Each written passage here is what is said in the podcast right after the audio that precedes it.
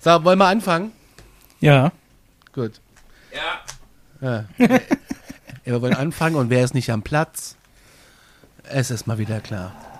Micha, wir fangen einfach schon mal an in der Zeit, wie der Ja. einrichtet. Ja. Herzlich willkommen zur Alarmstufe Folge 31, wenn ich richtig gezählt habe. Ja, ich glaube schon, ja. Und äh, es müsste, glaube ich, hinkommen. Äh, wir reden heute über, äh, über Raumfahrthäfen, Hologramme und äh, irgendein, wie heißt er, ich habe es mir aufgeschrieben, äh, zum Schluss, äh, Randy, der äh, mit äh, Ferngläsern nachts sich Flugstraßen anguckt. Los, Sehr gut, yeah. los geht's nach dem Jingle.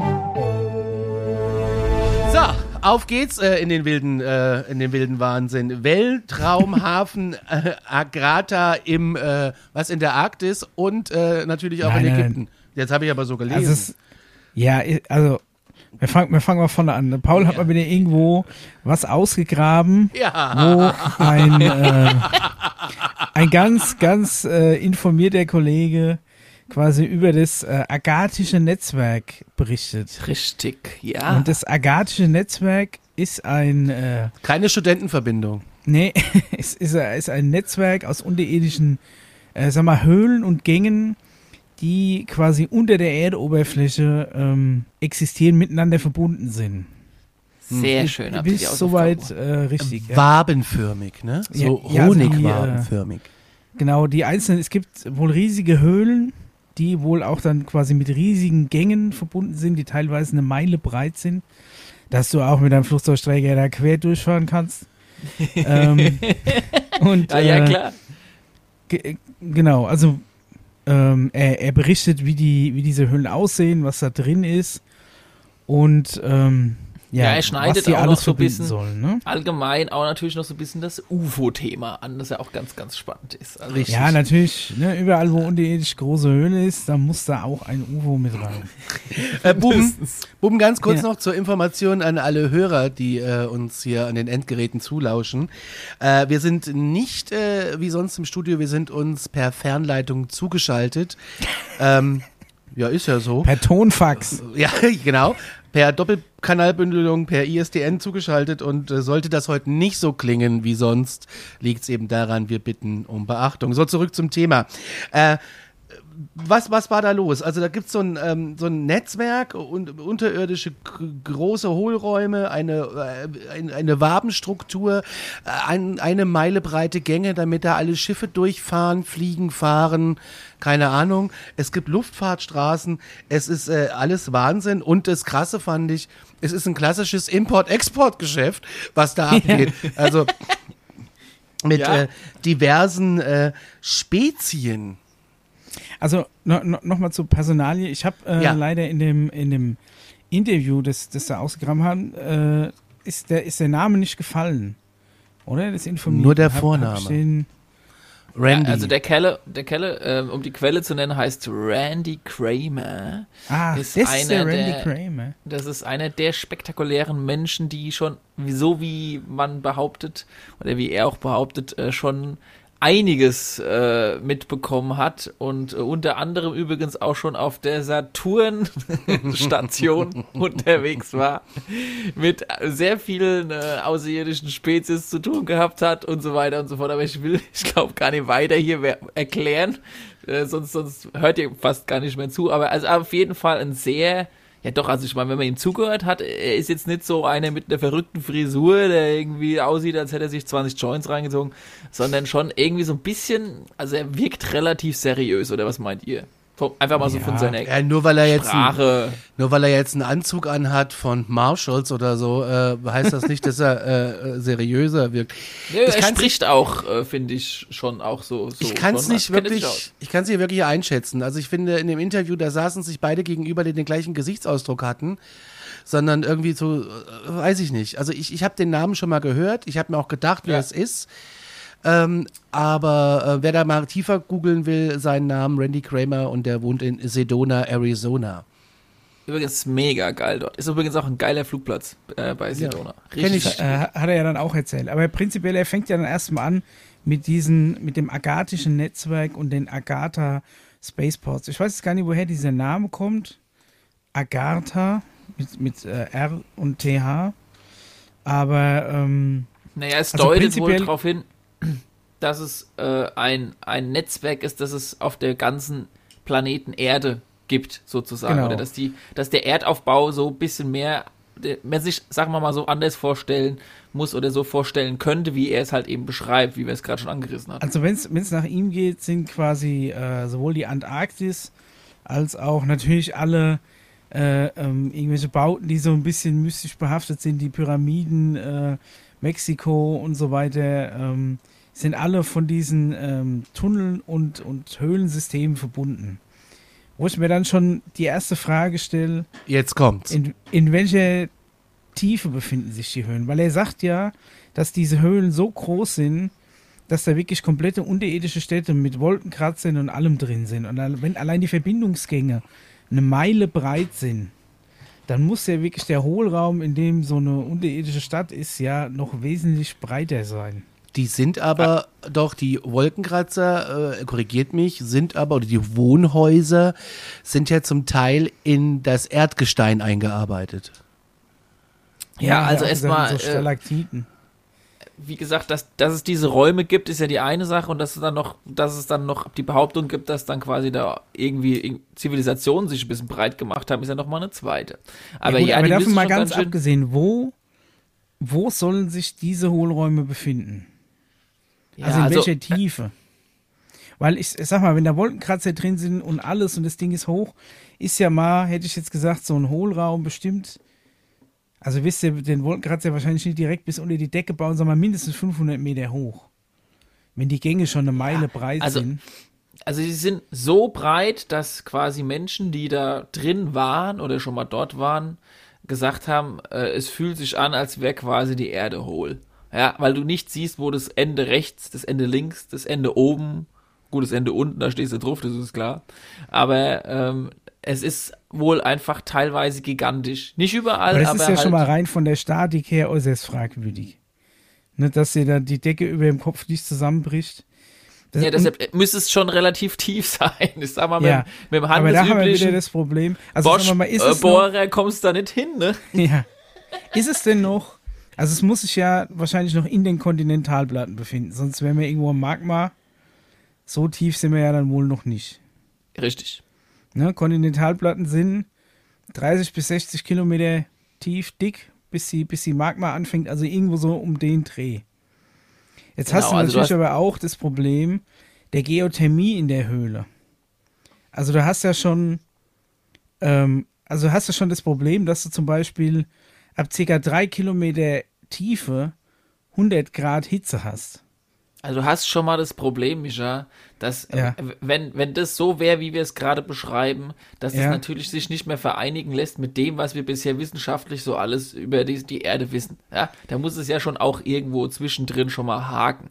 Das heißt ja auch nicht, dass es jetzt überall komplett äh, so ist, äh, dass es diese wabenartigen äh, Hohlräume gibt, sondern es gibt, gibt da vielleicht auch Stellen, da ist es schon mal weniger oder auch nur saueng. Ähm, aber es ist wohl ein Netzwerk, das es schon, wenn es das wohl gäbe, natürlich dann schon uralt sein könnte. Also dass es dann quasi die Ja, das nützt ja Möglichkeit trotzdem besteht. nichts. Die Schwerkraft gab es ja früher auch schon. Also du musst schon gucken, dass die Decke nie einstürzt. Irgendwie.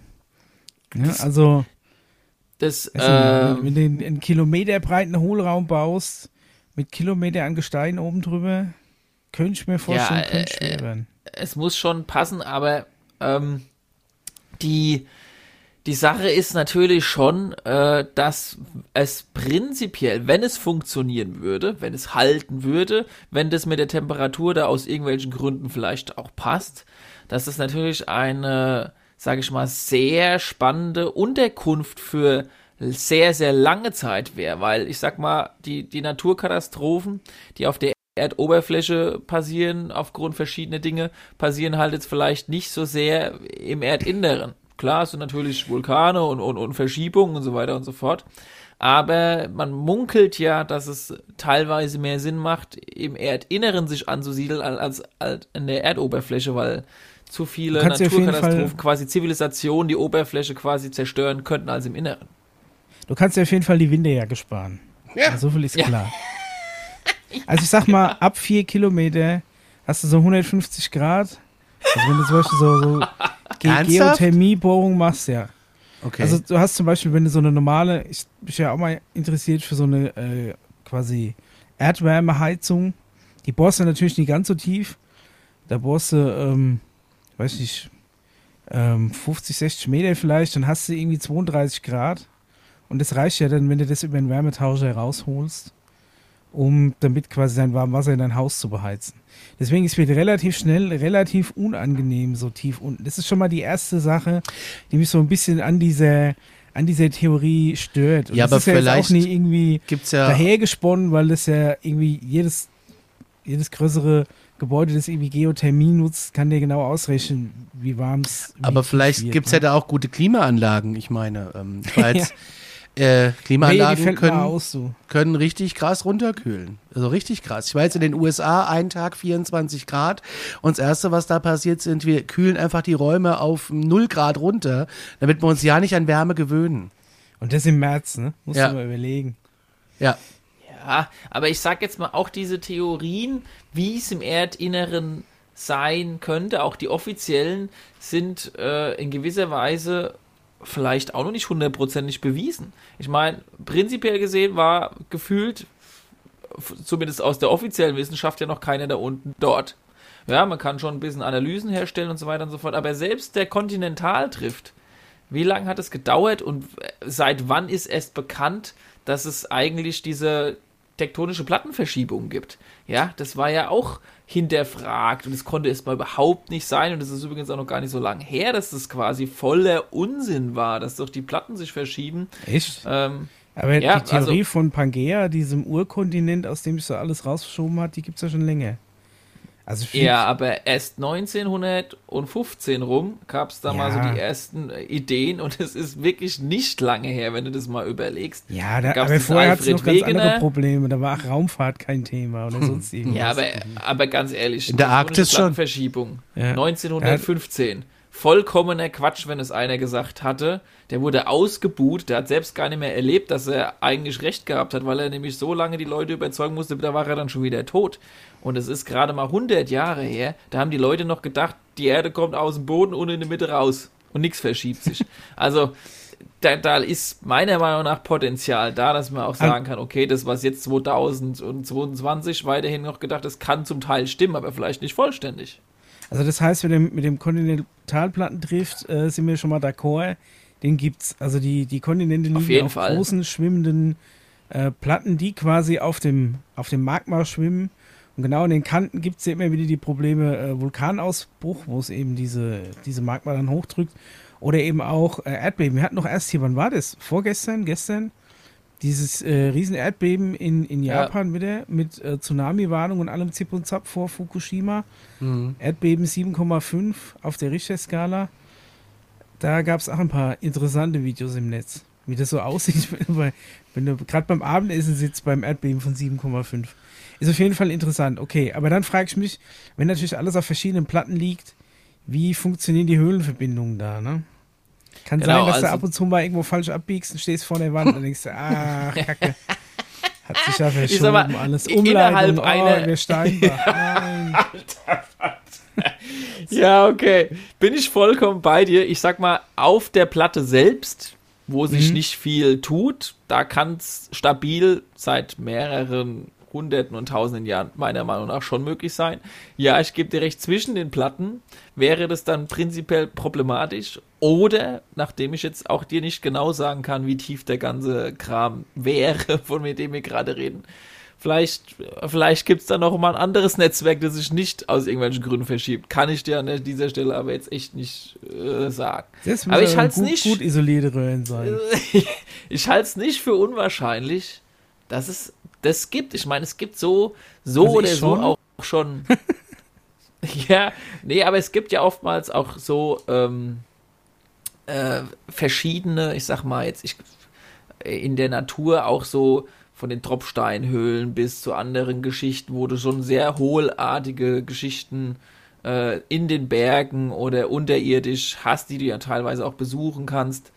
Ähm, und sowas in einem krasseren Netzwerk. Wir hatten ja in den vergangenen Folgen schon unter anderem mal äh, so die ein oder anderen Gerüchte, dass ja zwischen Europa bis in die Türkei da ja angeblich was geben würde. Ja, Erinnert ja. ihr euch?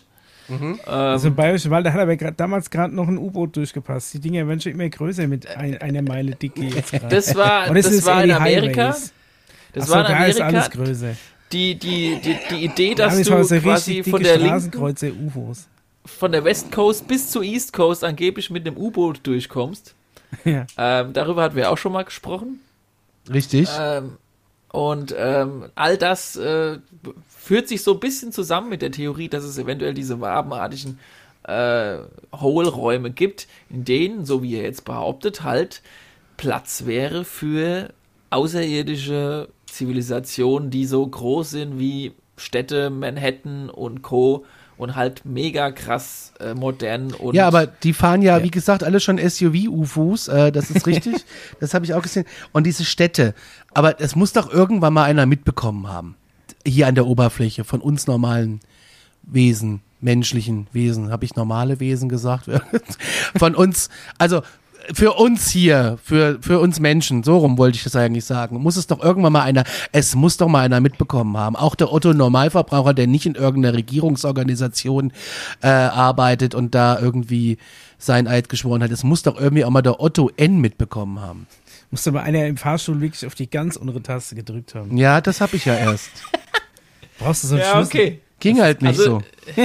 Conny, Conny, dir fehlt quasi so, so irgendwie ein, zwei, drei Leute, die wegen höherrangig sind und sagen, ja, das gibt's oder was. Ja, no, ja, ja. Mir, mir, Ja, aber es, also ich meine, es Also, gibt, sagen wir was er mal, ja viele. Wa- Was er ja zumindest gesagt hat, ist, dass es ja äh, zumindest ähm, relativ viele und bei, auch bei ihm vor der Haustür in Sedona Öffnungen gibt, wo eben ähm, Fluggeräte rauskommen und äh, reinfliegen, ähm, die eben runter in diese Höhlen führen. ja. Er hat gemeint, er, er geht immer Radfahren, dann kommt er irgendwie an so einer Höhle, an, an so einer Öffnung vorbei.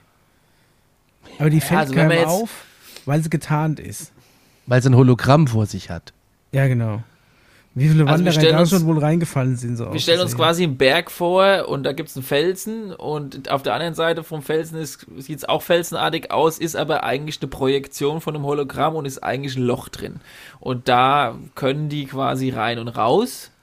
Äh, Das wäre so ein bisschen eine Eingang- und eine Ausgangsthematik. Und das UFO selbst, gut, das müsste man dann erkennen, aber der erklärt ja auch, dass das UFO selbst, je nachdem wie fortgeschritten das, die Bauart von dem UFO ist, dass quasi das UFO selbst sich auch als Hologramm äh, tarnen kann oder als Hubschrauber oder Flugzeug quasi geben kann, das äh, als Otto-Normalverbraucher einfach aussieht wie ein Flugzeug von außen. Da denke ich mir auch, wenn du dich doch hologrammtechnisch unsichtbar machen kannst, warum dann das Flugzeug mimen noch? Ja, das habe ich mich auch gefragt. Und vor allem dann auch schlecht mimen, weil sie vergessen ja die Positionslichter Ja. und äh, die Turbinen drehen sich irgendwie nicht und es gibt keine Kondensstreifen und es gibt, ähm, äh, sag doch mal, und es ist einfach zu weiß, weiß. Wie heißt dieses krasse Weiß? Micha, du weißt das doch. Perlweiß. Nee, es gibt doch so ein Nein. Weiß und es gibt so ein Schwarz. So ein ganz krasses. Also ich, ich kenne nur dieses Wanta Black, das ist diese schwarze ja, und dazu, Farbe. und dazu gibt es das Pendant Gibt's auch auch in Weiß. Weiß? Mhm. okay. Nee, Ja, weiß vielleicht nicht. Normalerweise ist ja weiß.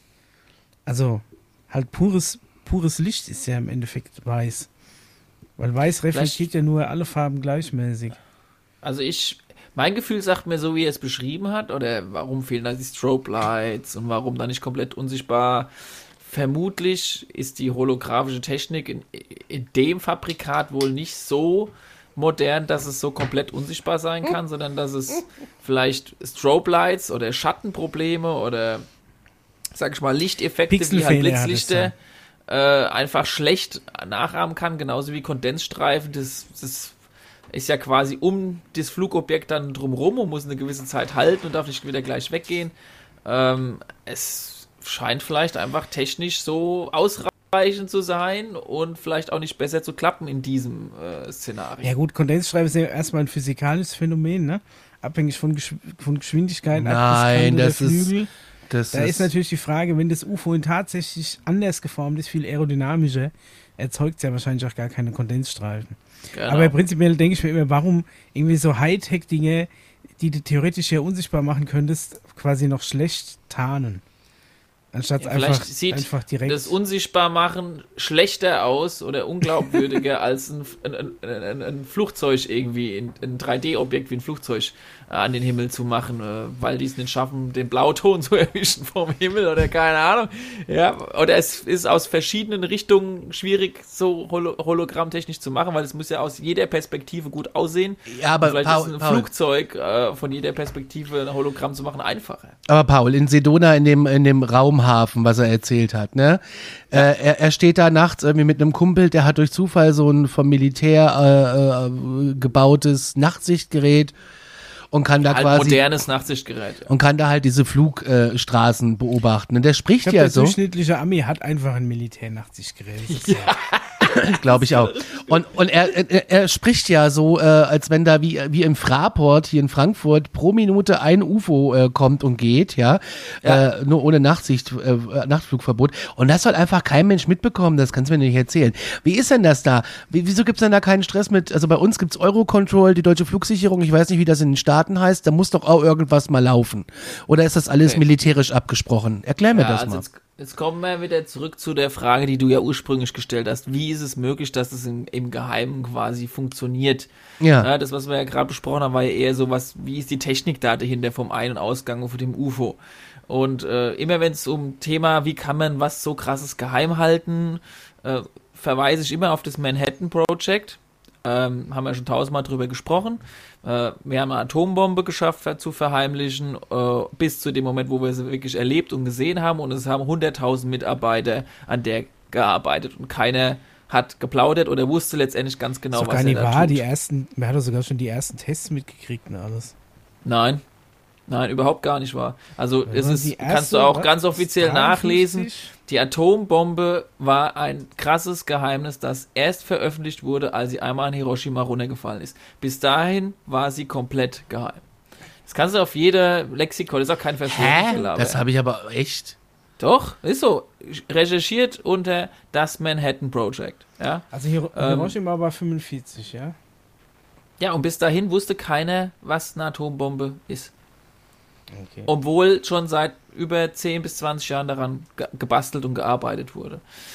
Ähm, Project Manhattan. So, klar, natürlich, mittlerweile gibt's Internet und da muss ich doch mittlerweile sowas schwieriger, äh, muss es doch schwieriger sein, sowas geheim zu halten und so weiter und so fort, bin ich hundertprozentig bei euch. Aber auch in dem Bereich hat sich vielleicht einiges getan, um, um, um Geheimnisse zu bewahren. Das ist immer, das ist genauso wie, da nehme ich auch immer als Vergleich, äh, es hat ja auch eine Zeit lang geklappt, äh, die, die iPhones, wie die aussehen, geheim zu halten. Ich meine, mittlerweile funktioniert es nicht mehr, weil es einfach viel zu groß und äh, breit geworden ist mit den ganzen SAP-Firmen.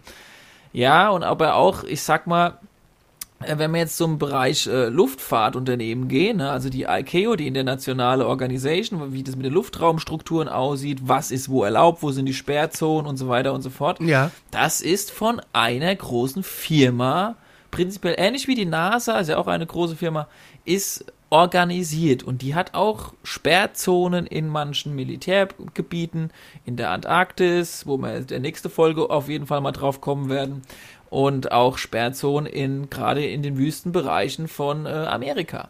Es gibt Ähm. eine offizielle Sperrzone, eine Flugverbotszone in der Arktis? Na klar, da gibt's auf jeden Fall an den Polen ganz offizielle äh, Verbotszonen. Da dürfen selbst sogar teilweise die Militärflugzeuge nicht durch. Aber wie gesagt, das, das würde ich auf die nächste Folge verschieben. Bleiben wir ruhig mal in Sedona. Ja, in Sedona gibt es jetzt nicht konkret über der Stadt und da an dem Berg Flugverbotszonen. Es gibt drumherum ein paar, aber es äh, benötigt auf jeden Fall theoretisch, und das sagte ja auch der Randy Kramer, es benötigt zu unseren ganzen Airline Tower und Lufträumen dann auch nochmal Tower und Lotsen für diesen UFO-Kram, was Ah, natürlich ganz kurz. ziemlich krass wäre. Das heißt, der normale Flugverkehr, also der zivile äh, Flugverkehr von uns Menschen, der ist ja koordiniert in Luftfahrtstraßen. Ne? Und wenn Auch. ich, wenn ich ihm das so zuhöre, habe ich das Gefühl, dass es auch für diese Objekte Luftfahrtstraßen gibt. Ich, ich wollte gerade sagen, du brauchst doch, du brauchst doch für, ein- für ein UFO, das weiß ich nicht, durch, durch, durchs Weltall fliegen kann und weiß ich nicht was. Wenn das so krass ma manövrieren Kommt kann, auf und, die äh, auf die Wertigkeit der Ding Technologie schießt an. doch aus der Höhle raus und innerhalb von Bruchteilen Kommt von aus Sekunde an. ist es höher, als jemals irgendwie ein Flugzeug mit dem interferieren könnte. Ja, aber Micha, es gibt auch UFOs, die müssen erstmal trocknen, ne? Also, äh, Ja. genau. Also ich denke mir dann immer, einerseits soll das alles so mega Hightech sein, weil was er ja noch erzählt hat, da kommen wir ja dann später dazu, was da unten noch ist. Und andererseits hast du dann ein UFO, bei dem du dich immer in unsere Luftfahrtstraßen halten musst, obwohl du eigentlich im Bruchteil von der Sekunde aus der Reichweite von jeglichem menschlichen kommt- Radar sein könntest. auf die Zivilisation, auf die Technologie des Ja, aber jeweiligen er kann's mir doch nicht Und es erzählen. gibt nicht die eine UFO-Technologie, diese Ja, aber- eine Antriebsmöglichkeit und diese eine Zivilisation, die genau wie alle anderen außerirdischen Zivilisationen auf einem Stand sind. Vielleicht sind es aber auch genau die, die, sage Also ich meinst, mal, in den 50er Jahren nachgebaut wurden, beispielsweise von unserer Regierung, die dann, sage ich mal, nicht so ganz so Hightech sind wie krasse Zivilisationen, die, keine Ahnung, nicht einmal ein UFO brauchen, um von A nach B sich zu beamen, weil sie in anderen Dimensionen unterwegs sein können. Ähm, das muss halt schon zu der jeweiligen UFO, äh, sag ich mal, Technologie muss das schon passen, ja. Das ist vielleicht Mittelklasse, quasi, was Also, da, ey, was da wenn- wenn nicht sich wenn ganz so sichtbar machen kann. U UFOs baust mit irgendeiner, äh, irgendeiner Antriebstechnik, die weit weg ist von dem konventionellen Kram, den wir haben, aber dann trotzdem quasi äh, nicht schneller und besser manövrierbar ist als ein Verkehrsflugzeug von uns, das ist ja dann wirklich, das ist ja dann die absolute Trabi-Spezies, oder? Also da bist du ja hier mit, da war, Also- mit unserem Fiat Panda besser unterwegs. Das ist ja, also Also. Äh, darf ich dazu mal eine Um- ganz eine Frage stellen, Paul? Das Ja. interessiert mich, wo wir gerade So. bei, bei Fluggeräten sind. Ich saß ja Genau. jetzt in einer 777 äh, und bin äh, über den großen Teich geflogen. Und äh, bei Nachtflügen, also der Rückflug ist ja grundsätzlich ein Nachtflug, zumindest bei der Airline, mit der ich fliege, ähm, da müssen immer die Schotten unten sein. Ich habe mich das letzte Mal 2018 nicht so dran gehalten, habe das hochgemacht, weil ich das einfach so krass fand. Du hast einfach einen geilen Himmel. Und dann kommen die Ja. an und sagen, bitte Schotten runter. Warum? Haben die Angst, dass ich da was sehe? Weil es nachts Also- besser leuchtet oder so? Das, das würde ich Äh, jetzt ernst, mal... ernst, ernst gemeinte Frage. Ernst gemeinte Vielleicht haben Frage. wir einfach, äh, wollen die, dass die Leute weiter schlafen können, wenn du der Sonne entgegenfliegst. naja, Also denke- wenn du mal eingeschlafen bist, weil du fliegst ja immer, wenn du fliegst du gegen, du fliegst in fliegst der. gegen die Erdrotation. Ja, Oder fliegst du ja. im Hin Hinweg kürzer als zurück. Nee, R Rückzugs ist kürzer. Von Osten nach Westen. Okay. Aber halt, dass du wahrscheinlich, ähm, hast du nur eine relativ kurze Dunkelzeit, aber wenn die Leute mal eingepennt sind, dass du die halt nicht gleich aufwächst, dass du möglichst das Licht draußen lässt. Es ist, ja, Also, weiß ich nicht. Ähm, ich tippe auf ja, anderes, Mischa. Ja, und daran, daran hindert dich so, eine, so, so ein Plastikding. Ja, Ja. also ich würde jetzt mal auch äh, noch dazu kommentieren, die, ähm, die neueste Technologie, zum Beispiel die 787. Der Dreamliner. jetzt Genau. Die haben mittlerweile sogar auch die Innenbeleuchtung so angepasst, dass es quasi fast egal ist, von wo nach wo du fliegst. Es werden die Schotten dicht gemacht und es wird quasi ein Sonnenuntergang nach Wird alles simuliert, ja. so Also simuliert. das hatte ich aber schon vor Jahren irgendwie Nee, bei nee, der- nee. Mischa, neu- es ist jetzt aber so, dass die das wirklich so, so wie stufenlos und ich glaube sogar, Ja, LEDs Das, ist, das, und war- das war dann nachts, war das so ein dunkles Lila und es ist dann langsam in so ein Rot, Okay. in so ein Gelb und dann irgendwann in Tagslicht gekommen. Okay. Und dann hat Maschine mir mir bist ein, du da ein geflogen? feuchtes, kaltes Handtuch äh, gereicht, mit dem ich mich erfrischen konnte. Das gibt's nicht mehr. Ich wei weiß nicht, was das war. Keine Ahnung. Ja, also, Aber das war so eine das ist indirekte Beleuchtung. Ich habe mich echt gefühlt wie in so einem... Ich glaube, in so einer Iceland, Shisha-Bar so ein ich glaube, bisschen. Iceland Air, äh, die machen das. Ich meine, ich jetzt gelesen in den Dreamlinern, die können sogar äh, die Polarlichter irgendwie mit simulieren, ne? War das so? Habe ich irgendwas Okay, gelesen? äh, ich lese ja immer, ich ich, lese ja immer so Aerotelegraph und wie sie sich alle schimpfen, diese Zeitungen. Äh, also prinzipiell könntest du ja auch über diese externen Kameras einfach die ganze Zeit rausgucken. Ne? gibt's auch nicht, Das gab's gibt's auch, ja auch nicht. schon. Ja, gab's, Echt? gab's bei uns nicht. Okay, das habe ich immer voll gern gemacht, Nee. weil Ja, ich auch. da war dann in dem Board Entertainment konntest du nach vorne, nach hinten, nach Ja. unten gucken. Bei Lufthansa am 380 ging's, aber jetzt bei den äh, äh, 777 von Singapore Airlines ging's nicht. Na, da haben Ich- gespart. glaube, dass dieses, wir müssen jetzt alle die Schotten runter machen, jetzt nicht direkt was mit was zu tun und was Schade. wir draußen jetzt nicht sehen. soll, aber das heißt nicht, dass es hin und wieder tatsächlich auch vorkommt, dass wenn du mal längere Zeit da rauskommst und in bestimmten Flugrouten wird es eher wahrscheinlich sein, dass du das eine oder andere da draußen auch siehst. Und davon gibt es auch genug TikTok-Videos und YouTube-Shorts. Ja. Also ich empfehle es wirklich jedem, äh, der Nachtflug hat, macht das Ding einfach mal hoch, äh, solange keiner sich beschwert. Und es ist einfach ein faszinierender, toller Himmel. Ja, ist schön. Ist ja. super schön.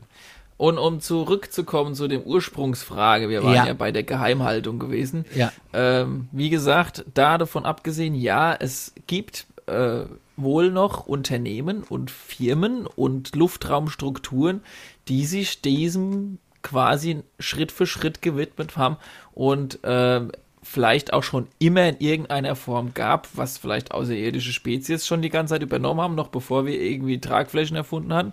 Und nachdem wir uns ja jetzt so langsam da auch, manche behaupten ja da, in dieser Technologie breit gemacht haben und rausgefunden haben, wie das funktioniert, werden wohl auch die Spezies Mensch in diesem Bereich eingearbeitet und dürfen ein bisschen mit äh, entscheiden, welches UFO da Vorfahrt hat von mhm. einem anderen.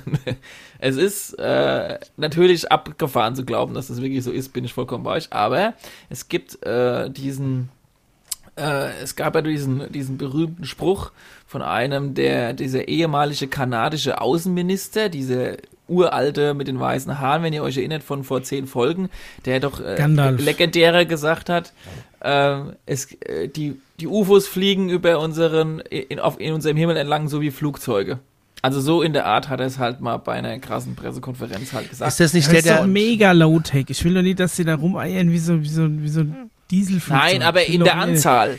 In der Anzahl so, meine ich. so, das meinst du. Okay. Ja, nicht langsam, sondern so wie der Conny gesagt hat, das kann doch nicht sein, dass genauso viel UFO-Verkehr auf unserem Planeten herrscht wie also, Flugverkehr.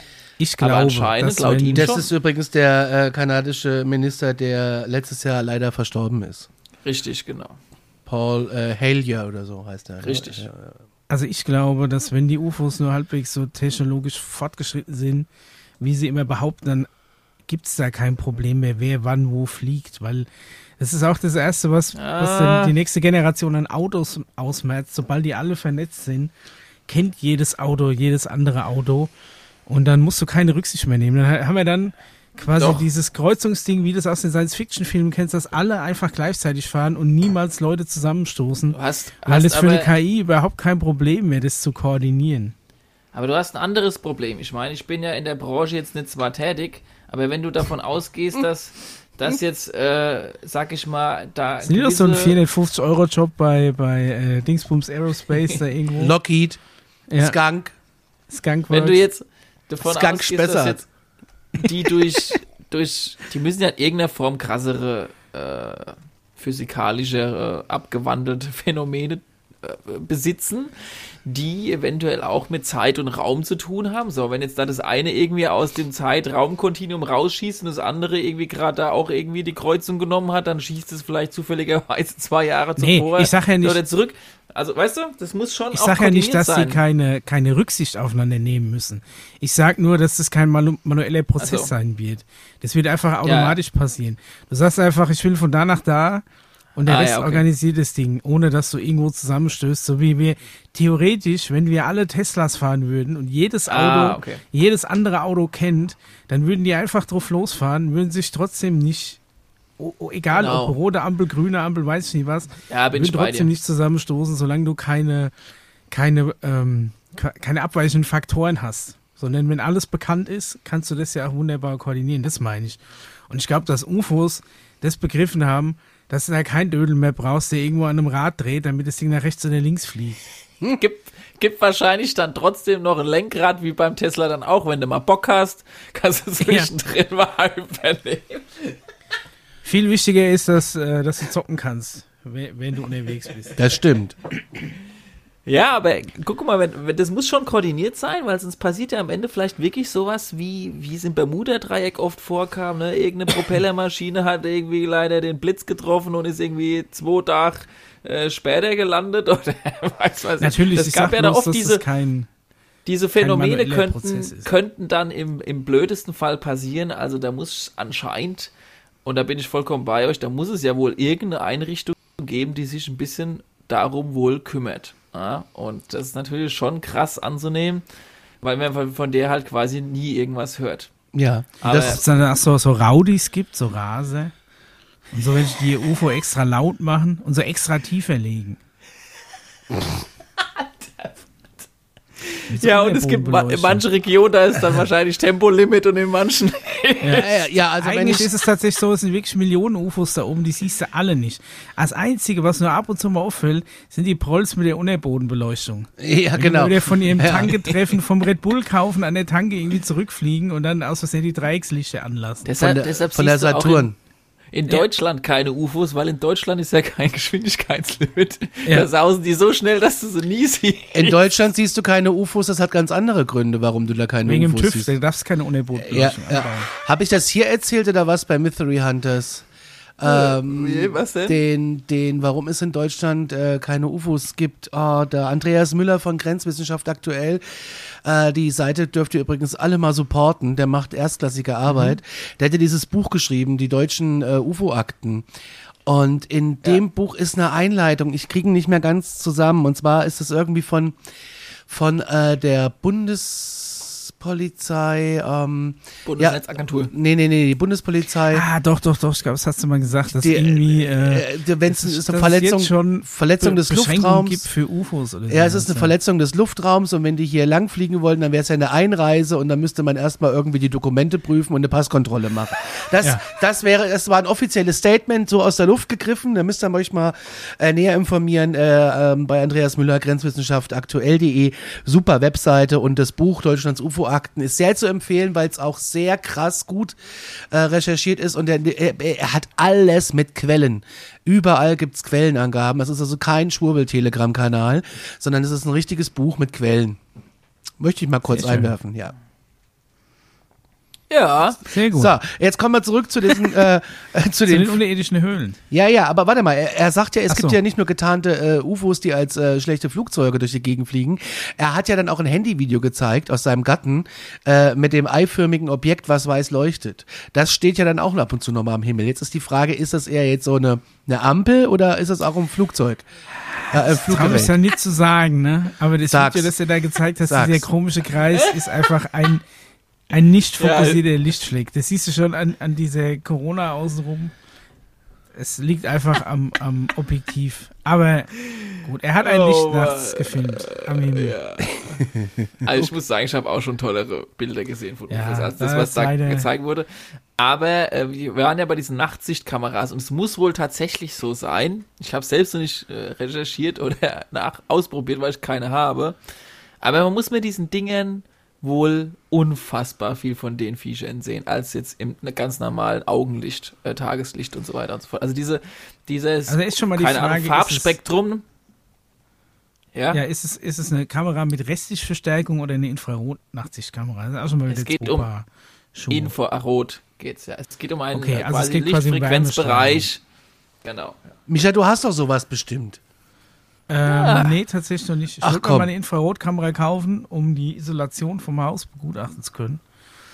War mir aber dann zu teuer. Du hast doch alles. Ja, noch nicht, kommt noch. Ich Okay. noch. Nur Ja, ein paar andere Projekte, bevor das Dann, kommt. dann spar mal, weil dann will ich mir die mal ausleihen und dann äh, fahre ich raus und gucke in den Himmel.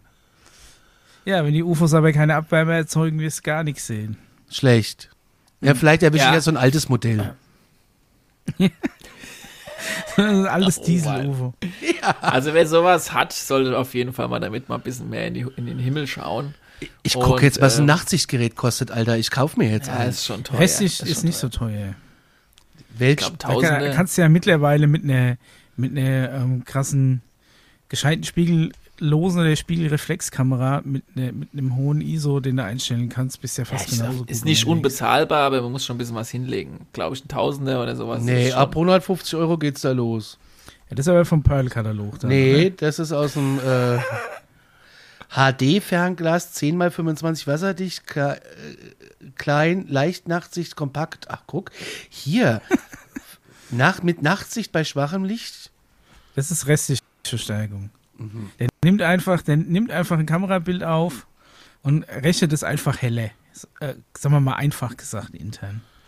Dadurch hast du ein relativ verrauschtes Bild, aber wenn du jetzt einfach nur, sagen Wenn man irgendwo hinlaufen willst und nicht über, über, eine, über, eine, einen Stein stolpern oder über einen Ast, dann funktioniert es gut. Also hier gibt es Wenn eine du zum Beispiel eine Nachtsichtbrille. vermisste Person finden willst, dann wäre ein Infrarot-Nachtsichtgerät besser. Hier gibt es eine Nachtsichtbrille, 300 Meter Nachtsichtentfernung, 960p Kamera. Das ist die Auflösung vom Display. Ja, siebenstufige. Infrarotbeleuchtung, viermal Digitalzoom. Kostet mit 32 GB Speicherkarte 150 Euro.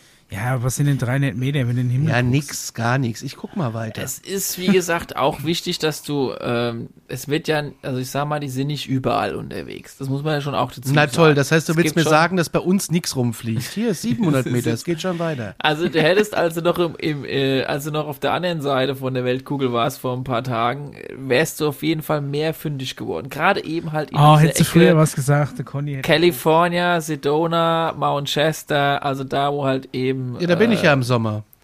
Genau, also da geht's rund. Genauso übrigens auch wie im Himalaya-Gebirge. Das ist ja auch kein, also gut, es ist schon ein Geheimnis, aber unter den äh, Aber du weißt. Präastronauten. Aber wir sagen nichts weiter, okay? Nee, soll ein Geheimnis bleiben. ich meine so, die, die Ecke Tibet, die ist ja nicht umsonst so ein bisschen, sag ich mal, speziell und es hat schon auch wohl damit zu tun, dass es da, wenn du da ein paar Stockwerke tiefer runter reinläufst, und da soll es ja wohl auch Zugänge geben von diesen kirchenartigen, äh, wie nennt man die gleich wieder, diese, ja, diese kirchenartigen Was, Gebäude diese da. Oder was, diese Gebets Ja, diese, diese tempelartigen Gebäude aus Tibet, da gibt's teilweise dann halt auch den, den Aufzug für ganz, ganz, ganz runter.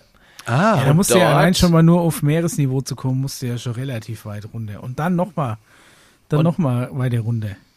da gehen einem dort so die Ohren sich- zu. Ja, genau, also da, dort sollen sich wohl, z- ja, nenn's Außerirdische oder vielleicht Zivilisation aus den vorigen Zeiten, aus Atlantis oder Lemuria aufhalten. Ähm, das ist eine ganz, ganz spannende Geschichte. Aber auch Warum in der kommen Nähe die von nie Europa. einfach raus? Gut, Ist- nächste ist es Frage. Da, Warum ist kommen es die nicht da, raus? Ist es in den Höhlen viel geiler als hier oben, dass sie sagen, wir wollen gar nicht hoch? Weil wenn es ja so Okay, krass äh, entwickelte Zivilisationen sind, sagen wir mal, da könnten die einfach hier einfach mal einfallen und sich das hier alles einverleiben, wenn es an der Oberfläche wirklich geiler wäre. Ist es also Richtig. vielleicht in der Höhle so Okay, cool, dass also sie sagen, ist mir egal, was die da oben machen? Nehme ich auch wieder die Analogie zu der einsamen Insel im Pazifik, auf der so ein Indianervolk mit Pfeil und Bogen noch vor sich hin gammelt. Und da ist, könnten die sich auch fragen, sag mal, warum kommen jetzt nicht diese ganzen westlichen Zivilisationen, die Chinesen, die Australier und die Europäer endlich mal hier auf die Insel und nehmen uns ein? Du lässt Ja, zurück. Weil wir ja die als schützenswertes Gut erkannt haben. Wenn wir noch vor ein paar hundert Jahren, wenn die. Spanier die Insel gefunden hätten, dann hätten die die auch aus, ausgerottet wahrscheinlich. Also, Das liegt ja nur daran, dass wir quasi erkannt haben, dass wir die einfach in Ruhe lässt, weil es vielleicht die genau. letzten sind ihrer Art. Und vielleicht ist es ja bei uns auch der Fall. Vielleicht muss man nur im Notfall so ein bisschen eingreifen, ansonsten lässt man mal die, die Zivilisation Homo sapiens vor sich hinreifen, bis man sagt, okay, da könnte man jetzt mal ins Gespräch kommen. Also die haben aber auch nicht direkt den Drang, überhaupt an die Erdoberfläche zu kommen. So geil ist es hier oben scheinbar doch nicht.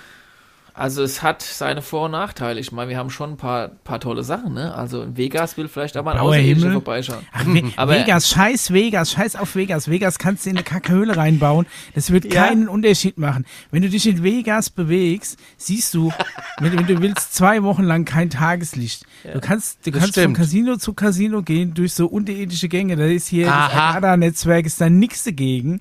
Ne, in diesen Casinos habe ich mich schon verlaufen.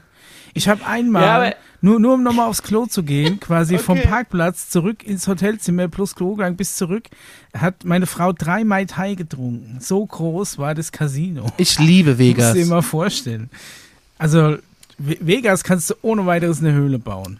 Das Aber es gibt auch Problem. genug äh, Zivilisationen, die einfach nur sagen, ey, wenn, wenn wir nicht so wertvoll wären, hätten wir euch schon längst ausgelöscht, weil das, was ihr mit der Planetenoberfläche betreibt, wie ihr miteinander umgeht, euch gegenseitig umbringt, nur weil ihr eine Hautfarbe habt, äh, oder mal den einen oder anderen, keine Ahnung, die Nase nicht riechen können. Also es wollen auch sehr viele Zivilisationen nichts mit uns zu tun haben und finden uns eigentlich ziemlich assig. Ja.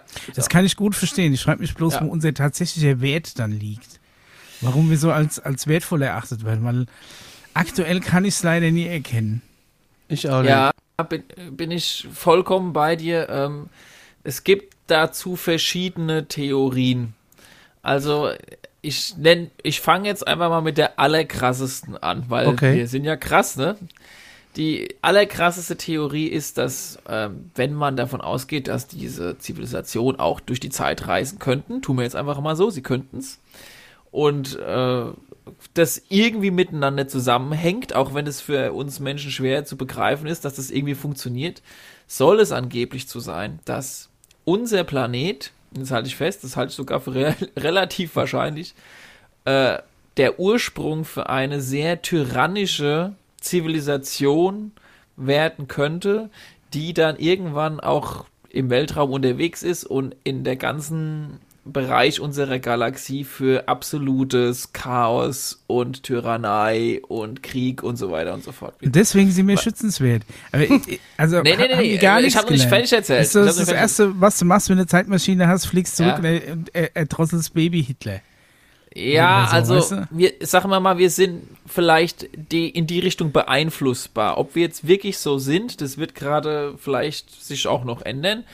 Ähm, es ist auf jeden Fall so, dass, dass wir unter Beobachtung vielleicht sogar stehen und, und, und vielleicht hier da, wenn geholfen wird, um ein größeres Problem, das eventuell in 180 Jahren passieren könnte, äh, zu verhindern. Und dementsprechend äh, kann es aber auch sein, dass wir Abkommen, also Nachfolger haben, Nachfolgezivilisationen, die dafür sorgen müssen, dass wir prinzipiell weiterhin existieren, sonst würden die nicht existieren. Wobei ich da auch immer einen Knoten im Gehirn bekomme, wenn ich darüber nachdenke. Weil ich sag mal so, wenn Anakin Skywalker damals in seinem blöden Podracer einfach verbrannt wäre, hättest du die restlichen acht Filme sparen können. Ja, also so muss man das ja auch sehen. Also warum, Ja, also- wenn man dann genau weiß, dass wir äh, irgendwann mal richtig Stress machen, warum die die ganze Sache jetzt schon unterbinden? Vielleicht werden wir durch die Erfahrungen, die wir jetzt gerade so machen, dann auch mega reif und werden dann irgendwann sogar noch Vorbilder für andere Zivilisationen, wer weiß? Ich glaube, dass wir eher so eine Ameisenfarm sind von so einer total überlegenen Zivilisation.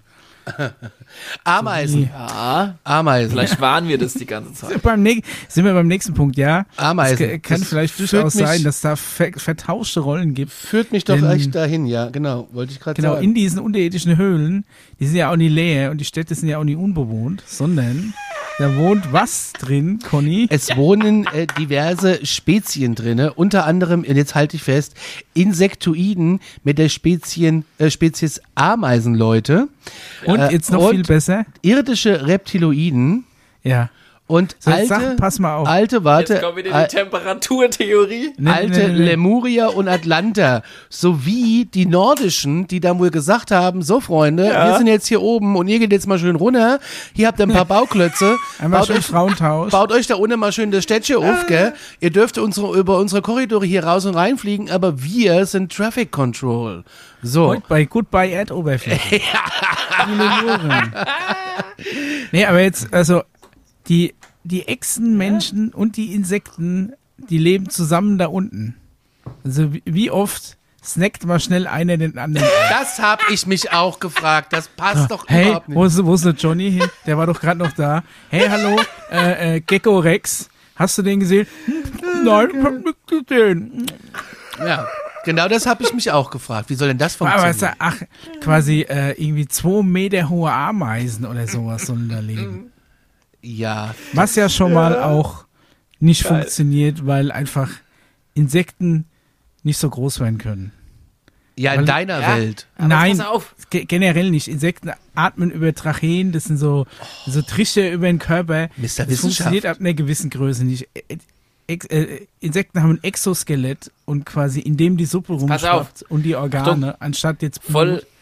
Ich, äh, funktioniert ich, ab ich Größe auch nicht eine, mehr. eine total krasse Theorie, über die ihr euch jetzt gleich auseinanderprügeln dürft. Sind bin ich gespannt. Achtung, Behauptung, ähm, irgend, also diese krassen Wesen, diese Insektoiden und diese Reptiloiden und, und die Greys und nehmen sie alle, wie sie heißen, die einfach anders aussehen, haben äh, uns, so sag ich mal, menschenartige Spezies hier auf diesem Planeten angesiedelt, um zu gucken, wie wir so entwickeln und wie wir so sind. Und Sag ich ja, wir was sind so eine Ameisenfarm. Qualitäten haben. Ja, ja, und haben aber dann, pass auf, damit wir für den Fall, dass es gut mit uns läuft, sich überlegt, welche Tiere auch auf diesem Planeten sind und haben die so gemacht, dass die aussehen wie die Wesen selbst. Ja, und ja. halt nur in klein. Nur Aber dann haben wir kleine. schon mal, dann haben wir einfach schon mal so die gesehen, wie die so grob aussehen könnten. Dann will ich so aber ganz- zu den Retrievern. Wo sind die Sie, denn? hä- sie, sie hätten sie auch gleich groß machen können, um sich dann komplett unauffällig unter uns bewegen zu können. Das wäre doch zu aber einfach. sie machen einfach eine kleinere Version von ja, aber das sich, heißt ja, als wenn sie doch mal gesehen werden, dass wir richtig Angst haben. aber das bringt mich jetzt zurück zu der Theorie, die ich schon mal gesagt habe, dass wir geil. in so einer Art Sim, Sim, äh, die Sims leben. Sim City, Sims, Sims. Ja, wie so eine Truman-Show Ja. für so Aliens. Ja, Ja, wie bei den Simpsons. Ja, die 75. Staffel, die Erde. Was passiert heute?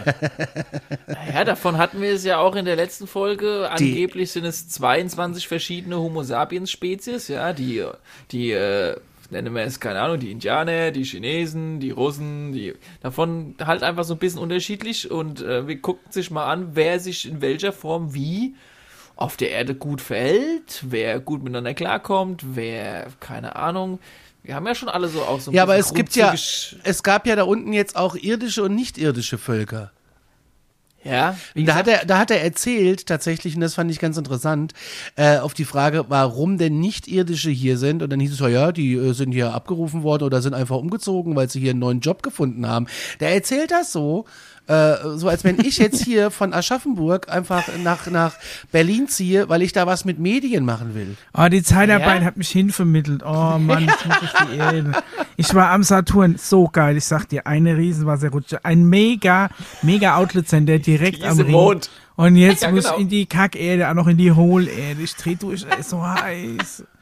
ja, aber äh, Alles warum nur, damit sollte es wir alle anders Jahr sein? mal nach Malle fahren können. Hm. Ja, Ja, keine guck Ahnung. Ich fänd's witzig, wenn's so wäre. Einerseits traurig, weil sich ja scheinbar die Zivilisation über die über, über die ja, Milliarden oder weiß ich nicht was, wie alt die sind, irgendwie nicht groß weiterentwickelt haben. Dass du für dass A noch sowas gibt wie Jobs Ja. und B, dass du für die auch noch umziehen musst. Ja, das finde ich irgendwie voll krass. Und das hat auch so ein bisschen ge äh, ge äh, geklungen, wie der Micha eben schon gesagt hat, äh, so Goodbye Oberfläche, aber so Goodbye Saturnmond oder so. Ja. Ja, wie das, dass du da umziehst mit so, äh, ja, das ist halt echt irgendwie. Der hat das so locker erzählt, ne? Ich habe mir das Ganze zweimal angeguckt, weil ich das irgendwie, ich sehe, was erzählt der denn da, ja? Also ich fand das schon irgendwie strange, aber es hat sich irgendwie auch so normal, oh Gott, wie ich schon rede, es hat sich schon irgendwie so normal angehört dann so. Beim Ja, weil er das so zweiten Mal. beiläufig erzählt. Ja, so nebenbei, so von wegen, ja, Als wenn ja. so, ach, und weißt du, wen ich übrigens beim Bäcker getroffen habe? Ja. Und dann aber, ja, ist ja irgendwie Beim- die, die, die Lemuren sind ja auch umgezogen jetzt wieder, ja. Ja, Die ja. waren erst in Wabe 5C und die Ja. mussten jetzt wieder umziehen. Die sind jetzt bei den Ameisenleuten, ja, die haben ja, da, die ich haben da sag so die haben es mit den Reptiloiden nie vertragen. ja, nee, die Reptiloiden haben die Werbeagentur zugemacht, die Ameisenleute haben eine neue, die sind voll der krasse Shit. Äh, äh, weißt du, was bei uns Ich mache da jetzt ein Volontariat, mein 27. Ist unbezahlt, aber dann habe ich schon mal einen Fuß in der Tür. Einer von meinen sechs Füßen als, als Ameise. Alter Falter. Paul, gibt's denn da unten eigentlich auch äh, so eine Art äh, ÖPNV-System? Ich meine, ich meine, bei Millionen an äh, Zivilisationen da unten, die müssen sich da auch von A nach B bewegen. Oder haben die da so Mini-UFOs? Es muss da irgendwie auch, äh, es ist eine ernst gemeinte Frage. Ah, Wie bewegt man es sich denn in so einer Metropole da unten? Wie hier auch? Ich setze mich in mein SUV, fahre zur Tank und denke, oh.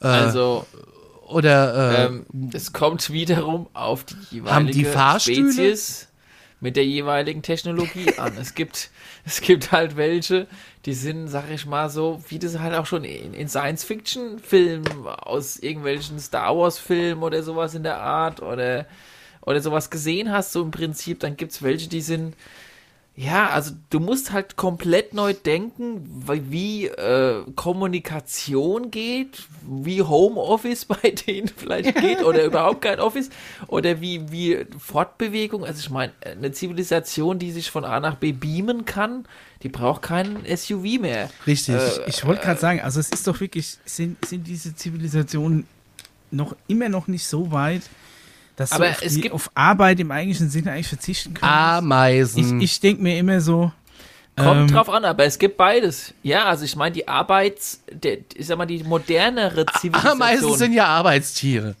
Äh, b- bei denen besteht die Arbeit wahrscheinlich im Großen und Ganzen eher wieder so auf dieser Bewusstseinsebene. Ja, da wird halt irgendwie, das ist, das ist noch eine sehr, sehr unerforschte Geschichte. Äh, was das angeht bei uns. Wir sind halt eher so, unsere Qualitäten sind eher im Handwerklichen und äh, auch tatsächlich so was Erfindungen und sowas und Kombination von verschiedenen Erfindungen angeht, da sind wir tatsächlich gar nicht schlecht. Wir sind halt aber unfassbar schlecht wohl, was dieses Mentale und Bewusstsein und so weiter und so fort. Aber wir sind schon eher so die Ameisen. Ja, aber Weil- die anderen Bereiche, die muss man erstmal verstehen können. Das können wir noch nicht so richtig. Also wir sind auf einem guten Weg, ja aber immer dieses das Problem, das ich persönlich mit dem Star Trek-Universum habe, ne? also von, von Gene Ja. Roddenberry, Stra Star Trek mit äh, Raumschiff Enterprise und so, das fußt ja letztendlich auch immer darauf, dass sie irgendwann diesen, äh, ich weiß gar nicht, wie heißt das Gerät, diesen Replikator oder was erfunden hat, der quasi Dinge einfach aus dem Nichts herstellen kann und du damit ja quasi Ja. sämtliche Produktionsarbeit nicht mehr brauchst. Du hast maximal ja noch, noch Denkarbeit. Aber ganz warum genau. sollte sich in so einer Gesellschaft jemand für einen Scheißjob bereit erklären? Wenn du es nicht machen Ja. musst, weil du ja, ja, weil dir jederzeit alles zur Verfügung steht. Hier machen das die Leute fürs Geld. Also Ja. ich sag mal, ein Job, ein Job, der niemals ausstirbt, ist Weiterentwicklung. Ja, also du kannst es in, in dem industriellen, handwerklichen Bereich sehen, die Weiterentwicklung. Du kannst es aber auch als pädagogische oder reife Prozess Weiterentwicklung sehen. Ja, die, ich sag mal, die, die Zivilisationen, die einfach äh, weiterentwickelt sind, für die ist wahrscheinlich auch der Arbeitsbereich, wir helfen anderen Zivilisationen, sich weiterzuentwickeln. Ja? Das kann ja auch sein. Und auch jetzt, wenn wir beim Transport innerhalb einer Zivilisation, innerhalb einer Stadt in der Erde sind, das stelle ich mir auch vielleicht so vor, dass da auch wie bei uns auf der Erdoberfläche, wir haben ja nicht nur die eine Möglichkeit. Es gibt ja nicht nur SUV, es gibt ja auch noch Zug, Ja, Fliegen, das war ja auch äh, so. E- Elektrotaxi und die werden wahrscheinlich auch verschiedene Möglichkeiten haben, wo sie sagen, okay, diese Fortbewegungsmittel bietet sich an hier nur in unserer Stadt. Das ist halt das Elektro-Taxi UFO Mini-Version, die uns schnell vom äh, Apartment B zum, keine Ahnung, Kirche Y da unten bringt, äh, wo wir dann unser mentales Meeting machen, keine Ahnung, ne? Oder und wenn du halt weiterreisen willst, dann geht's dann halt durchs Portal. Also, Hm.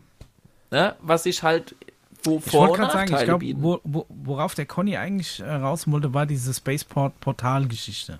Ja, Also dieses unterirdische Netzwerk vernetzt ja anscheinend nicht nur diese Städte, die sich in den Waben befinden, sondern, Sondern eben auch- auch, die Spaceports, in denen sich Ganz ähm, genau. Portale befinden, um halt quasi durch Zeit und Raum, wer weiß es nicht, Quer durch unsere Galaxie zu la- reisen. aber da habe ich auch gleich wieder eine Frage. Mit diesen äh, Ja. Wel Weltraumbahnhöfen. Ja. ja, der ja angeblich unter der Arktis ausgegraben wurde, der, Ja. nicht, der nicht mehr funktionsfähig ist, weil der TÜV einfach Siegel abgekratzt hat. So, ähm, jetzt ist ja, warum hat denn davon kein Mensch jemals mal was mitbekommen? Da kommt Randy um die Ecke, setzt sich da im amerikanischen Fernsehen hin und erzählt das einfach so. Aber äh, du findest, Ähm. ich habe darüber nichts gefunden. Also. Und das finde ich, also es gibt schon, also das gebe ich zu, es gibt schon äh, ein paar Seiten, Ja. die sich damit auseinandersetzen, die sogar redaktionell betreut werden, die nicht Ja. nur irgendwelche, äh, äh, ich sag jetzt mal, Aluhüte tragen, sondern es gibt wirklich richtige redaktionell betreute Seiten, die das, die auch Quellen nennen. Aber ähm, es gibt da auch ein paar verpixelte Bilder, aber ich erkenne darauf halt einfach nur was Weißes Also ich. und ein Stein. Da bin ich jetzt mal voll der Mischer gerade in dem Moment. Ich, will sagen, jetzt fo- Folgendes zu diesem, zu diesem Thema, gerade in der Damit Antarktis beschäftigen wir uns in der nächsten Folge. Komm. ja, gut, Aber ich Arktis- möchte schon. Das ist wirklich was, äh, was ich, wo, wo ich jetzt ver verweisen möchte auf die nächste Folge. Das habe ich mir schon äh, in meiner Agenda vorgenommen, weil es auch schon von Zuschauern jetzt wieder öfters gefragt wurde. Wir haben zwar in alten Folgen schon mal ein bisschen das angerissen, aber es gibt mittlerweile sehr viel Stoff, was es angeht, auch sehr wissenschaftlichen Stoff. Da Das kann ich stimmt. jetzt nur schon mal so ein bisschen, ähm, da, da, da, da wundern sich Wissenschaftler, warum da elektronische Teilchen rauskommen aus unserem Planeten, während eigentlich immer davon ausgegangen wurde, dass diese elektronischen Teilchen auf unserem Planetenoberfläche einstürzen, aber nur bei uns Äh, am was, Südpol kommen die elektronische raus. Teilchen? Ja, dazu kommen wir, wie gesagt, Komm, Micha, der hau nächsten raus. Folge. Nee, keine Ahnung. Also das würde wird- mich schon interessieren, wo das wird, hingehen, ob ich mein äh, Handy da laden kann. Ja, das ist, das, wie gesagt, und ähm, es ist auch bei History Channel, Co., Wissen, also bei vielen Rubriken äh, ist Dann es schon jetzt auf der PM. Agenda. Und ähm, es wird Gerüchte zufolge auch, auch der Ort sein, der in den nächsten Monaten und äh, Jahre, äh, sag ich mal, so ein bisschen genommen wird, um, sag ich mal, dieses Thema Disclosure vorwärts zu bringen. Okay. Ah, da bin ich ja mal so gespannt. Ich bin ja echt großer Antarktis-Fan. Ich finde es sehr spannend. Das ist noch eines der letzten Gebiete, das relativ unerforscht ist. Richtig. Und äh, bin auch großer Fan der, der Lovecraft-Erzählung The Mountains of Madness, die ja auch in der Antarktis spielt. Ich glaube gar nicht, dass das so unerforscht ist. ja, ja, im- im offiziell. öffentlichen Sinne. offiziell. Ja, genau. Ne? Dass da natürlich sich in den letzten äh, 50 bis 100 Jahren extremst viel abgespielt hat, äh, ist zu vermuten, gerade wenn du dann wieder so auf Neuschwabenland-Geschichten aus dem Zweiten Weltkrieg und weiß was ich alles, Abstürze, Video, äh, ne, Satellitenbilder, die es davon gibt, wo wir auch schon teilweise was reingebracht haben. Also da und, und Pyramiden, die es da wohl gibt und alles Mögliche. Also das könnte auf jeden Fall sich, sagen wir mal, als eine Möglichkeit anbieten, um das Thema außerirdische, frühere Zivilisationen, neue Ausgrabungsstätte, neue, neue Erkenntnisse nach vorne zu bringen in, den nächsten, in der nächsten Zeit. Ich wusste Ja, gar das nicht, dass es so einen richtig krassen Antarktis-Vertrag gibt. Das ist Doch, richtig- das ist doch bekannt. Wie Da sind gehört? alle ja, Nationen doch, müssen die das Klappe halten. wusste ich schon, aber dass es so krass ist. Also ich habe gerade mal äh, Flugverbotszone Antarktis in die Suchmaschine eingegeben. Ja, Ja, ja. Und da geht es gleich mit dem Arktis-Vertrag, der geschlossen wurde am 1.12.1959, der am 23. Juni 61 dann in Kraft getreten ist. Und es ist eine internationale Übereinkunft in der Rechtsmaterie Umweltrecht. Und ähm, ist schon interessant, aber Deutschland hat äh, keine Unterzeichnung gemacht. wir werden dieses Thema, Conny, Interessant, In der nächsten interessant, Folge interessant, interessant. intensivieren. Äh, kleiner Tipp an die äh, Zuhörer. Es gab immer wieder mal äh, Nachrichten, äh, die unsere Hausaufgaben gerne hätten. Äh, geht nicht, aber ihr könnt jetzt schon mal mit der, äh, euch mit der Antarktis auseinandersetzen. Ja, ist auf jeden Fall äh, heißes Thema. Apropos heiß, ich habe gerade nochmal äh, recherchiert wegen, wegen dieser äh, Bohrung und Tiefe und äh, Wärme. Ähm, wir hatten es doch mal, glaube ich, in einer von den letzten Folgen über diese Cola-Bohrung in Russland. Ja, das weiß ich äh, noch. Die, dieses, dieses Loch, das die Russen da einfach probiert haben, möglichst tief in, in, in die Erde, Erde zu treiben. ist auch eine eigene Folge bei Mystery Hunters, überall da, wo es Podcasts gibt. Echt, das muss ich mir mal anhören. Das hört sich, das liest sich auf jeden Fall sehr Da interessant. haben wir auch Tonmaterial. Ja, genau, weil die Uh. quasi ein Mikrofon reingehalten haben und dann haben sie so wie bei Event Horizon quasi äh, äh, Signale aus der Hülle bekommen. Aber auf jeden Fall bei 12.000 Meter hat es so 180 Grad. Also 12 Kilometer, 180 Grad. Ja, das also äh, wie quasi in gesagt, Russland. Also musst du schon, ja, da brauchst du schon eine gute, äh, gute Isola Isolationsdecke, dass du da unten nicht schwitzt, sag ich mal. In, in, der, in der riesigen unterirdischen Stadt. Es wird seine Lösung schon geben, dass diese Zivilisationen vielleicht tatsächlich da unten wohnen. Hm. Aber die haben es halt richtig heiß. Ich meine, die Echsenmenschen sind Kaltblüter, ne? So eine Ameise. Sehr tendenziell Ach, auch eher gern warm die als könnten kalt. sich zur Not auch, glaube ich, mit ihrer Technologie auf kalten, heißen Die haben nämlich die Planeten- Heizdecken schon erfunden. Die haben, die haben Zeug, um sich ihre eigene Atmosphäre quasi zu machen, die ja auch wichtig ist. Es muss ja passen zu der jeweiligen Spezies. Bin ich vollkommen bei euch. Ja, die haben überall so Ultraschallvernebler. Ich hatte auch mal einen Kumpel, der hatte so ein Terrarium. Der hatte da so Nebeldinger drinstehen wegen der Luftfeuchtigkeit. Ah. Hm. Sind wir durch, ja? Also, Ja, also ich äh, bin durch mit diesem Thema auf jeden Fall. Ja. Aber ich fände es so geil, wenn es wirklich irgendwann mal, irgendwann mal einfach jemand so ein Ding aufbauen und, oder da irgendwie den Eingang zu finden und es plötzlich publik wird. Aber ich kann leider, ich kann leider nicht dran glauben. Es ist einfach, es spricht, es sind einfach so viel unlogisch, unlogische Dinge, dass ich mir nie vorstellen kann, dass so große Hohlräume bewohnt unter der Erde sind. Micha, ich kann mir vorstellen, wie du es beleuchtest, wie du Licht reinkriegst. Mit in einer. Wellenlänge. Ja, die, die auch die Pflanzen da unten brauchen. In drei Jahren, in 2025, Ja. soll es doch angeblich soweit sein. Es hätte letztes Jahr schon so weit sein sollen. Ja, aber was denn mit dem Bericht in den vier es ist Seiten? immer oder in was? drei Jahren, genau. Es ist immer so weit. Ja, aber du hast doch immer was, auf was du dich freuen kannst. Du brauchst ja, Ziele im Vorfreude Leben. ist die schönste Freude. Ja, du brauchst Ziele im Leben. Also ich bin mal gespannt. Vielleicht haben ja aktuelle Ereignisse jetzt erstmal höhere Prioritäten, deswegen das Thema ein bisschen verschoben. Ne, Ganz deswegen, genau so äh, ist es. Michael. Genau, freuen wir uns da einfach auf, auf die, aufs große Disclosure in den Du nächsten musst ja Jahren. immer dran denken, Ich bleibe äh, skeptisch. denk, dass die, dass wir von unserem, sag ich mal, von unserem Mentalität, Umgehensweise und Zeug, was wir auf der Erdoberfläche noch in Ordnung bringen müssen, einen gewissen Schritt noch voran machen müssen, bevor es Sinn macht. Also ich meine, es wird auch Ey, jeder, ehrlich, ich hab das wenn Gefühl, du dass wir selbst die- außerirdisch Also ich habe das Ja. Gefühl, dass wir die letzten Jahre ausschließlich Schritte zurück machen, was das angeht. Ich glaube, wenn ich mir die letzten paar Jahre, da, da haben wir jetzt 2019 noch wesentlich näher dran gestanden, dass mal irgendwelche Aliens zu uns kommen. Wenn die jetzt mittlerweile herkommen, denke ich, Moment mal, was ist denn hier los? Die haben ja gar nichts gelernt. Nee, nee, da warten wir lieber noch. Deswegen nicht 21, sondern 25. In diesem Sinne, äh, wir sind raus. Äh, fühlt euch Na, gut wir haben unterhalten. doch noch Ihr was? Die, äh, die das News, ist, oder? ist, ist doch eine extra Folge, Micha. Wir haben das Konzept ja, aber müssen wir noch an, an, anfeuern. jetzt, was, wa- anteasern. was denn? Was denn? Alarmstufe X Folge 2 kommt nächsten so äh, ja, müssen wir jetzt mal aufnehmen, aber das hier müssen wir jetzt abmoderieren.